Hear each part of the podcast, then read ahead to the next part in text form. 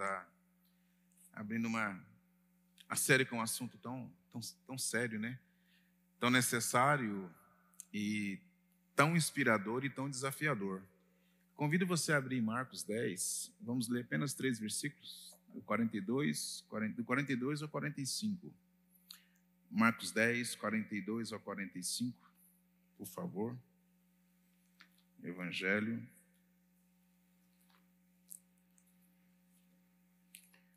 Quem achou aí? Então, Jesus os reuniu e disse: Vocês sabem que os que são considerados líderes neste mundo têm poder sobre o povo, e que os oficiais exercem sua autoridade sobre os súditos. Entre vocês, porém, será diferente.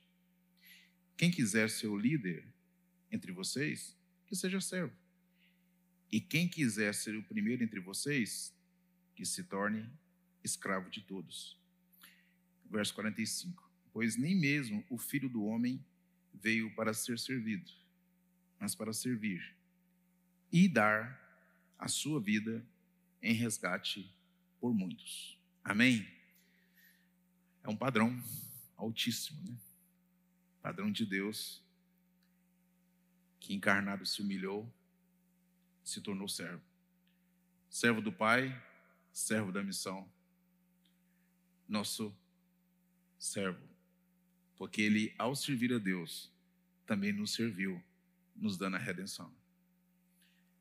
É um assunto que me traz grande temor e tremor. Ah, eu não sei, minha esposa disse que não, mas a minha linguagem de amor não é servir, mas eu gosto de servir. Eu, os meus amigos, quando fazem janta, eu tenho o privilégio de, de me mandarem WhatsApp. Rio, quero fazer essa comida. O que, que eu tenho que comprar? Aí eu vou para a casa deles e tenho o maior privilégio de servir fazendo aquela coisa que todo baixinho alimentado gosta. E algumas outras coisas eu tenho realmente muito prazer. É um desafio a gente ter um entendimento, porque realmente nos dias de hoje a sociedade se tornou muito egoísta muito em si mesmada. E esse texto ele traz algo desafiador que é, Deus tem ministrado muito ao prepará-lo para vocês. Jesus chama os discípulos e nas suas instruções finais ele faz uma comparação. Ele diz que aqueles que são considerados grandes, autoridades, governadores, eles subjugam, eles dominam, eles colocam as pessoas inferiores e eles então exercem o seu poder. Se tivéssemos lido o início do verso 35, diz que foi Tiago e João que pediu para se sentar uma direita e outro e outro à esquerda. Porque o desejo daqueles dois discípulos é o mesmo nosso. Eles queriam ter uma proximidade baseada na relação do cargo. E nós temos uma tendência, ao continuarmos servindo a igreja, ao continuarmos servindo ao corpo, de não fazermos pela devoção de servir a Deus, mas de servir a homens. Eu tenho um amigo muito próximo que teve uma tragédia em sua vida e ele com ministério e a esposa dele o traiu. E ele me disse quase em lágrimas: eu estava servindo mais a igreja do que a Deus. Eu quase perdi meu lar. O nosso desafio em nossa relação com Deus não é ter autoridade, ou mesmo liberdade, ou mesmo proximidade por aquilo que fazemos, mas o porquê fazemos. Eu queria que nós tivéssemos um discernimento nessa noite de que a missão de Deus em nossas vidas para servir vai além daquilo que podemos ter de retorno do cargo, do encargo, ou da responsabilidade, ou da governança.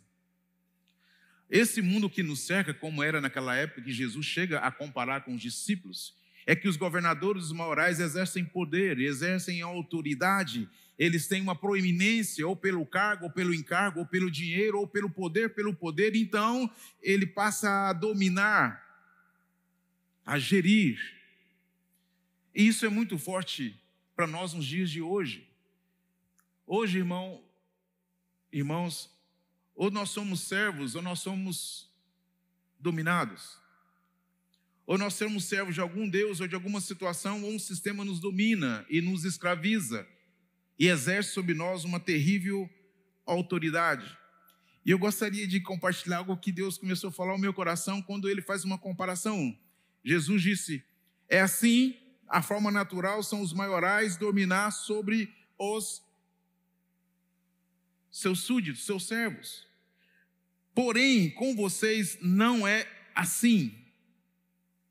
E quando ele fala não é assim, é porque o natural para Deus não tem utilidade, porque o reino de Deus não é de uma governança feita pela autoridade do poder ou da autoridade do domínio. O meu e o seu Senhor nos trata como servos de um reino de paz, alegria e Espírito Santo, um reino de amor. E ele diz: o reino que vocês têm em referência é Roma, é o domínio da mão de ferro dos governantes pelos dominados. Esse é o natural mas ele faz uma proposta sobrenatural. Com vocês não é assim. Todo desafio de reino de Deus, ele tem que ser levado sob o prisma do sobrenatural. Do contrário, do divergente, do contundente. Nós não devemos navegar na mesma onda e na mesma vibe, nem no mesmo sistema a qual esse mundo é, tem a tendência de nos escravizar, ou de nos enjaular, ou de nos dominar. Jesus é bem claro: os governantes de hoje são assim, eles te governam, eles têm poder. Mas com vocês não será assim. Com vocês será de uma forma sobrenatural. Porque servir nesse mundo é uma subjugação, imaginando que um homem pode dominar qualquer outro homem por alguma forma do seu poder natural de governo, ou financeiro, ou social. Mas com vocês não será assim. O que vai haver sobre vocês é um governo, e esse governo é um governo de redenção, de salvação e de amor, que Deus amou o mundo desta maneira. Esse é o exemplo. Eu quero que nós sejamos catequizados nessa noite. Que quando nós servimos as pessoas, a família, o corpo, nossa autoridade vem de uma única fonte e a mais poderosa de que tem. A única forma que transforma o homem não é o poder, nem a autoridade, nem uma governança. A única coisa que transforma as nossas vidas, a nossa casa, os nossos filhos, os nossos pais, as pessoas que estão ao nosso redor, é quando eles possam ver em nós a mensagem transformadora do amor de Deus. E esse amor é manifesto quando nós nos submetemos a essa direção a essa vontade do Pai. Eu quero desafiar você a perguntar como você tem servido como filho a sua mãe ou seu papai. Aqui temos jovens, adolescentes. O servo, ele tem uma atitude, como disse o Léo aqui, o pai pede. E você e eu? Eu, quando meu pai pediu para lavar o carro, seu Paulinho, um Corcel 73, só lembra aquele Corcel 73, né? E eu tinha assim, era muito difícil para mim lavar carro. Eu tinha um Ogiriza, quando era o meu foi mais fácil, do meu pai eu tinha uma resistência. Depois que ele faleceu, quando eu tinha 13 anos, aí eu tive que virar um homem e lavar não só a casa, lavar a casa, lavar o, não era mais o carro, mas era a casa, o quintal. Minha mãe trabalhava, eu tive que aprender a fritar ovo, fazer arroz, fazer feijão. Minha mãe chegar, ajeitar as, as coisas, deixar as coisas arrumadas. E naquele ambiente, eu fui formatado de ter o um entendimento. Às vezes, filho, você que está aqui, você pode demonstrar um amor intenso com a sua mãezinha, quando você arruma sua cama, quando você lava um talher, quando você arruma o tapete, quando você arruma sua cama, quando você serve, quando você se dedica, aquela pessoa que você tanto ama está recebendo de você, ao invés de uma postura, como se ela fosse obrigada. Deixa eu te falar, se você ter esse privilégio de servir, você vai ser uma recompensa que é só uma recompensa baseada em amor, carinho e afeto. Plante servir em amor, que você vai ter gratidão. Sabe que as vidas, nossas vidas não estão tão secas? Porque às vezes, como maridos, não servimos a nossa esposa. Às vezes, como esposas, não servimos ao nosso marido. Às vezes na sociedade, não servimos as pessoas. E esse gesto de amor, ouça bem, o evangelho que as pessoas estão cansadas de ouvir é um evangelho que não tem boa nova. É um evangelho que tem palavras duras, difíceis, rostos em cara, rostos duros. Pessoas só falam de maldades, de pecado, que o seu gesto não tem amor, não tem servir, não tem relação que atrai as pessoas a Jesus. Temos nos tornado uma igreja fria, dura, cheia de si, como essa autoridade que Jesus criticou. Sou santo. Ah, se você quer saber de Jesus, vá na igreja, cheio de, de não querer servir, de não querer arrumar um copo, ou no trabalho, ou na escola, ou na convivência. As pessoas nos olham como um crentão que acha que é o melhor, que é o mais certinho, e nós temos uma postura às quais os governantes tinham. Jesus criticou de imaginar que você domina alguma coisa, ou tem poder, ou autoridade sobre alguma coisa pelo seu cargo, condição social, ou por ser crente. Em nome de Jesus, Jesus falou: não é assim entre vós. Não é assim entre vós. Irmãos, que vida de, de, de servo que temos vivido. Que vida de doação que temos vivido. E Jesus nos traz uma mensagem que ela é universal e tem grande poder. É a mensagem do amor. É um desafio fácil? Não. Porque não é natural. Não é natural. Não é assim entre vós. É um desafio sobrenatural contra a natureza deste mundo e dos governos humanos. Já para pensar que tudo que o Evangelho propõe é difícil de ser feito? Não sei quanto é você, mas eu desconfio disso desde quando eu conheci a primeira vez. É fácil amar os inimigos, sim ou não? Misericórdia. Eu vou só dar uma dica assim com o dedo. É fácil amar os inimigos, sim ou não? Até o pé, vocês viram, né? Não é fácil. É fácil receber um aqui e dar o outro, sim ou não? É fácil ficar calado numa afronta, sim ou não? É fácil engolir seco quando aquele abençoado te fecha um trânsito, sim ou não? Quando o dedo direito até coça, você fala, sangue de Jesus tem poder, segura o meu dedo, Pai, você baixa e fala, aleluia, venci um trânsito difícil hoje. É fácil quando o seu chefe, a sua mãe, as pessoas iradas falam duro com você, você revidar. É fácil você evitar o revide, sim ou não? Não! O Evangelho não são coisas naturais desse mundo e desse sistema. O Evangelho não nos chama para você evitar e fazer o mal e fazer o bem, para que você, em vez de ser servido, servir, ao invés de você reagir, amar, em vez de re ser eh, reprimir, compreender. Isso não é fácil, porque o Evangelho não é fácil. Porque o Evangelho não é a favor da natureza pecaminosa. O Evangelho é converter-se a um caminho muito mais excelente de amor, de servir, de amar, de compreender, porque as pessoas passaram a viver nos nossos atos uma figura única, que não é eu, que não somos nós, não somos você. Eles verão em mim, em ti, quando servimos um homem chamado Jesus Cristo de Nazaré, que mesmo sendo Deus, se humilhou e se tornou servo de todos. Mas não é para a igreja, não é para a sociedade. Ser servo Diga assim: ser servo é plantar amor. Plantar amor. E nós queremos colheitas de carinho, sem plantar amor. Nós queremos colheitas de atenção, sem plantar amor. Nós queremos colheita de respeito, sem plantar amor. Nós queremos que as pessoas olhem para nós, sem plantar amor. Nós queremos ser reconhecidos, palavras de afirmação, e não plantamos amor. Não plantamos amor. Não é falar de amor. Não é escrever no Facebook, nas redes sociais sobre amor. Não é colocar uma musiquinha de amor. O que impacta as pessoas, como Jesus fez, não foi o seu discurso na sinagoga, foi o que ele fez na cruz, demonstrando, se entregando e na sua relação de autoridade com o seu exemplo de vida. Eu quero te incomodar nessa noite, como eu me senti incomodado com essa palavra. Não é natural e não é fácil. E não é para fazer na igreja, para você ter um cargo, um reconhecimento do seu líder de departamento, coordenador ou da direção da igreja. Você quer começar a ser uma pessoa que plante amor? Plante de manhã amor. Tem um homem que eu admiro muito, chama Rufino. É um, é um desafio, Paulinho, para nós. O Rufino, ele diz que todos os dias ele leva o café da manhã para a esposa dele na cama. Ele levanta mais cedo, prepara lá o pãozinho, o café, e chega aqui, minha princesa, isso é para você.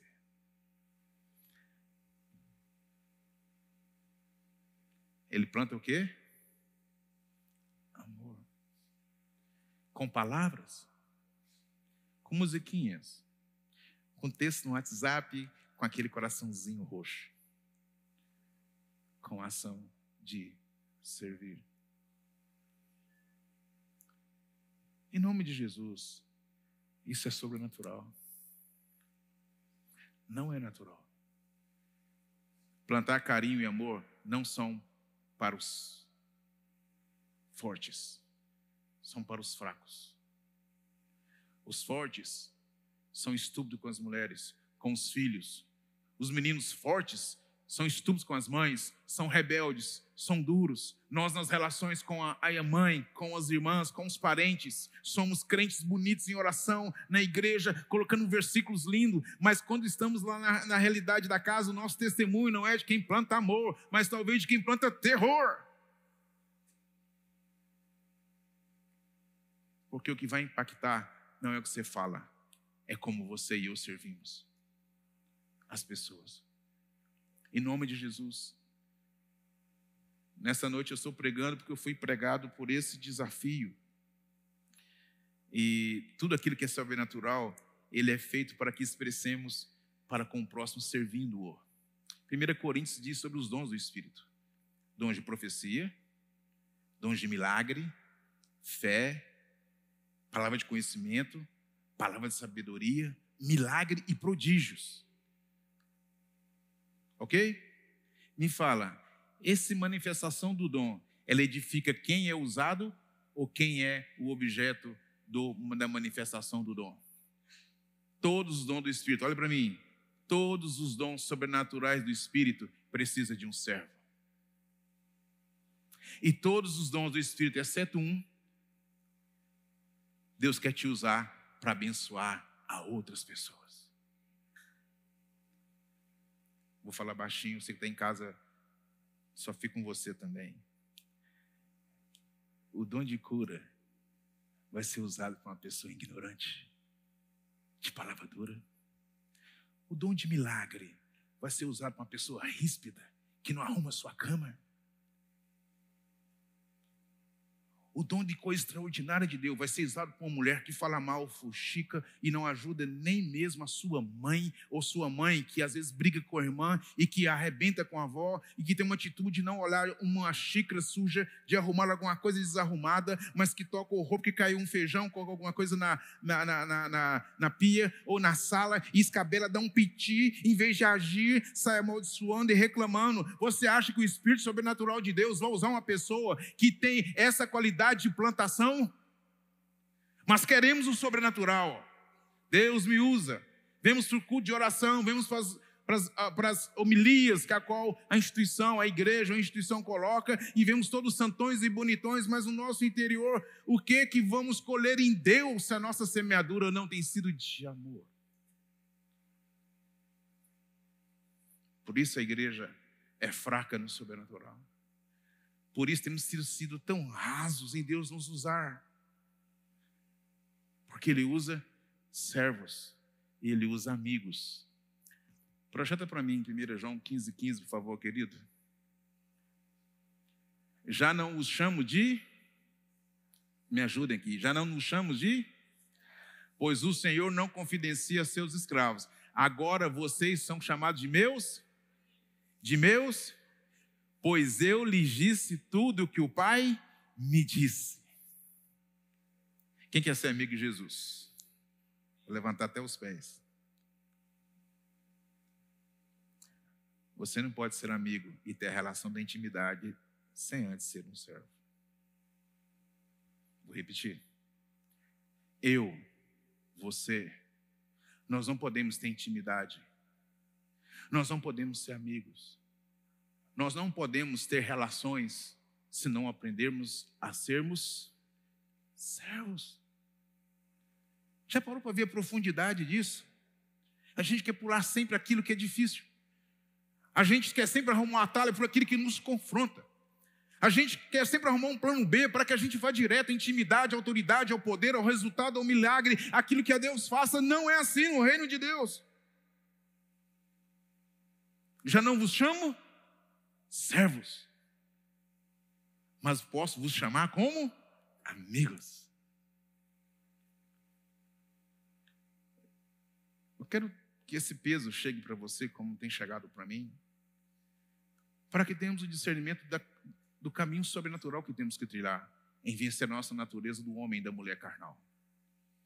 Porque o fruto do Espírito, ele é do Espírito, ministrado pelo Espírito para homens e mulheres espirituais. E servir, irmãos, não é natural. Deixa eu contar para você, não é a coisa que você deseja de manhã e fala, eu vou hoje servir a todos e a qualquer pessoa de uma forma totalmente natural. Não, não, não. O Evangelho é para quem entrega a naturalidade da sua natureza e se achega a Deus para lhe servir. E por último, depois que todos os dons sobrenaturais do Senhor, temos que viver uma vida servindo uns aos outros. Para sermos amigos de Jesus, nós temos que sermos servos aprovados pelo corpo, aprovados por Deus. E o último versículo que eu queria encerrar diz: Mas o filho do homem veio para não veio para ser servido, mas para servir e dar a sua vida em resgate por muitos. Para dar resgate, servir e dar a sua vida em resgate. Eu fui estudar essa palavra aí. Não sou bom de português, confesso. Eu atrapalhei porque eu não sabia direito português. Fui tentar aprender o inglês, aí eu esqueci os dois. então, o negócio ficou muito ruim. Fiquei ruim nos dois. O filho do homem não veio para servir, mas a palavra aí é uma conjunção aditiva. Pois nem mesmo o filho do homem veio para ser servido, mas para servir e para servir e dar sua vida em resgate por muitos. Quando eu estudei essa palavrinha, conjunção aditiva, me veio uma situação muito interessante. Muito interessante. Quem lembra aqui da multiplicação dos pães? Há um desafio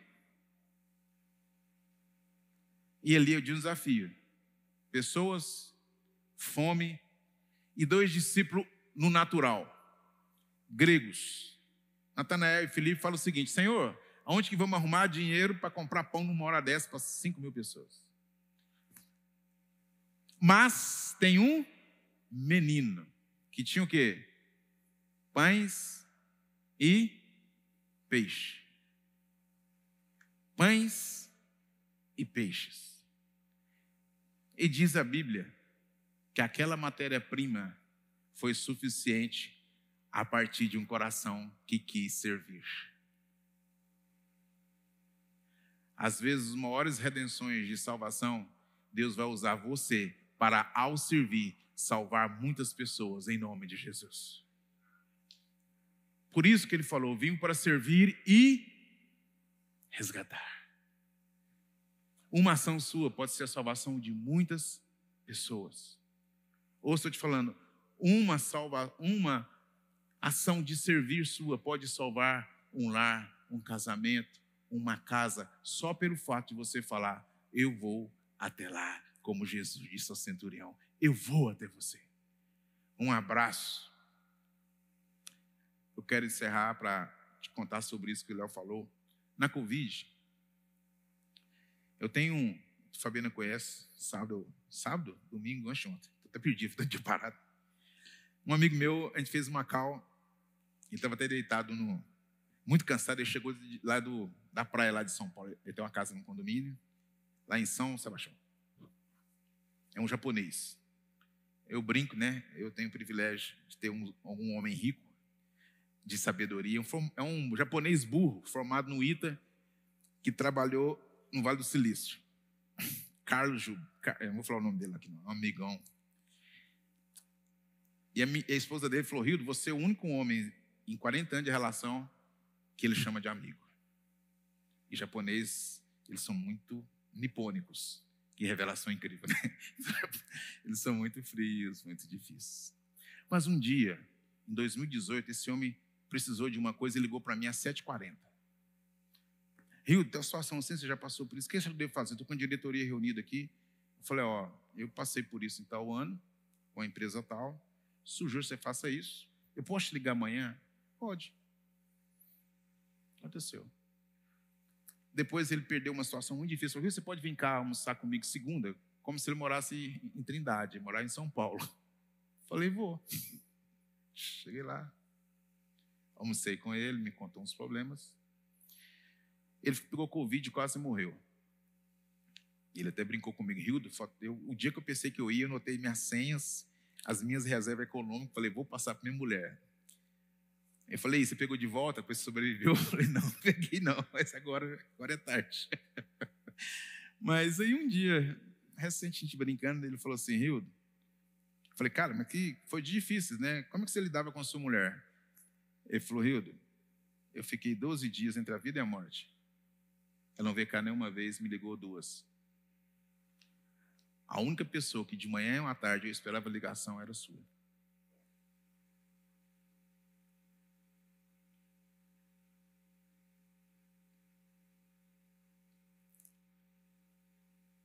Você me livrou de ficar na solidão e dar a sua vida para salvar alguém. Por favor, irmãos, paremos de achar que as pessoas querem que a gente chegue com a Bíblia linda, melhor e fale brilhantemente com teologia Evangelho. Pare de achar que as pessoas estão aguardando você chegar lá e falar que você é crente há muito tempo, fiel no dízimo, vai em todo o PG, não perde um culto. Isso para elas é nada. Isso edifica a mim e você. O que as pessoas querem ver em você, que pode impactá-las e salvá-las de depressão, de um suicídio, de uma morte terrível, não é o que você acha que como os governantes têm, o encargo, o cargo ou a posição social. Isso para elas não são nada. Jesus deu atenção a uma mulher de 18 anos doente que ela tocou nele. Ele parou um esquife, um, no esquife de uma situação de, de morte de um menino. Ele foi falar com a mãe. Ele olhou para um aleijado há 37 anos e olhou para ele. Porque ele sabia o que era servir ao Pai. Ele sabia o que era a necessidade de um abraço. De ajudar sua mãe quando ela está com as coisas arrumadas, dor de cabeça, e lavar uma vasilha, e arrumar uma cama, e arrumar uma situação difícil de fazer um almoço, fazer uma janta, e falar: para tudo, hoje eu quero fazer por você algo. Em nome de Jesus. Nós queremos muito o sobrenatural de Deus, mas a nossa vida de servir a Deus está muito natureba, está muito rasa, está muito baixa, cheio de falatórios, cheio de religiosidades. Mas a ação não tem sido a altura daquele que, sendo maior, não usurpou ser igual a Deus, mas se humilhou e tomou a forma de homem e serviu a Deus até a morte e morte de cruz. Talvez seja uma cruz que eu e você tenhamos que carregar. Largamos a nossa arrogância e servirmos mais. Largarmos de julgar se alguém merece ou não ser ajudado e, em nome de Jesus, parar de ser juiz e ajudar e descer do pedestalzinho, da posturazinha, do governantezinho, da reizinho, do troninho e se humilhar para ajudar mais. Eu quero te falar alguma coisa. Você pode salvar alguém em nome de Jesus. Vamos ficar de pé. Vamos encerrar agora a nossa transmissão com essa oração. E essa palavra, irmãos, ela não é fácil para o nosso Deus chamado ego e nem para o nosso Senhor chamado orgulho. Vou repetir.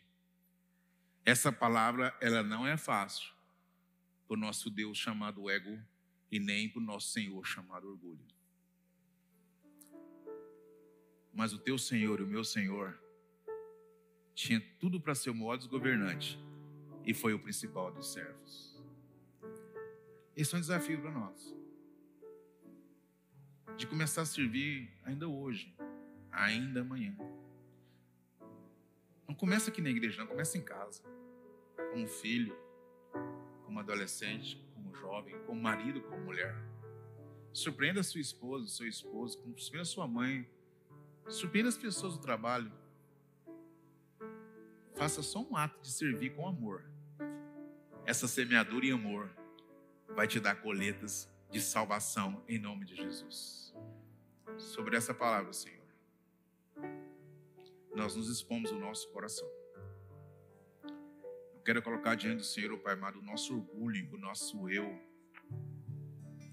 de achar que governamos alguma coisa. Ah, não governamos nem a nossa vida. De achar que temos poder sobre alguma coisa não sabemos nem estaremos mortos daqui a 10 minutos ou vivos. Por favor, Espírito Santo, nos batiza, Senhor amado, com humildade de servos nessa noite.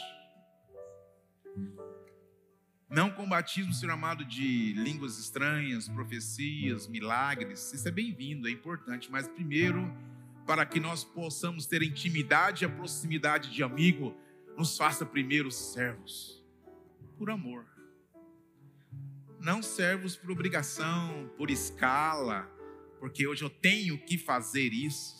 Ah, Senhor, o Senhor não se agrada quando nós vamos para uma coisa e fala, eu tenho que fazer, eu tenho que ir, eu tenho que estar lá, eu tenho, eu tenho. Não, não, não, Pai, isso é orgulhoso, cheio de si, que está fazendo por outro motivo. Nos quebranta nessa noite, Senhor, com teu Espírito Santo nos avive para sermos servos que plante amor. Que plante nas ações, Senhor amado, o teu evangelho de amor.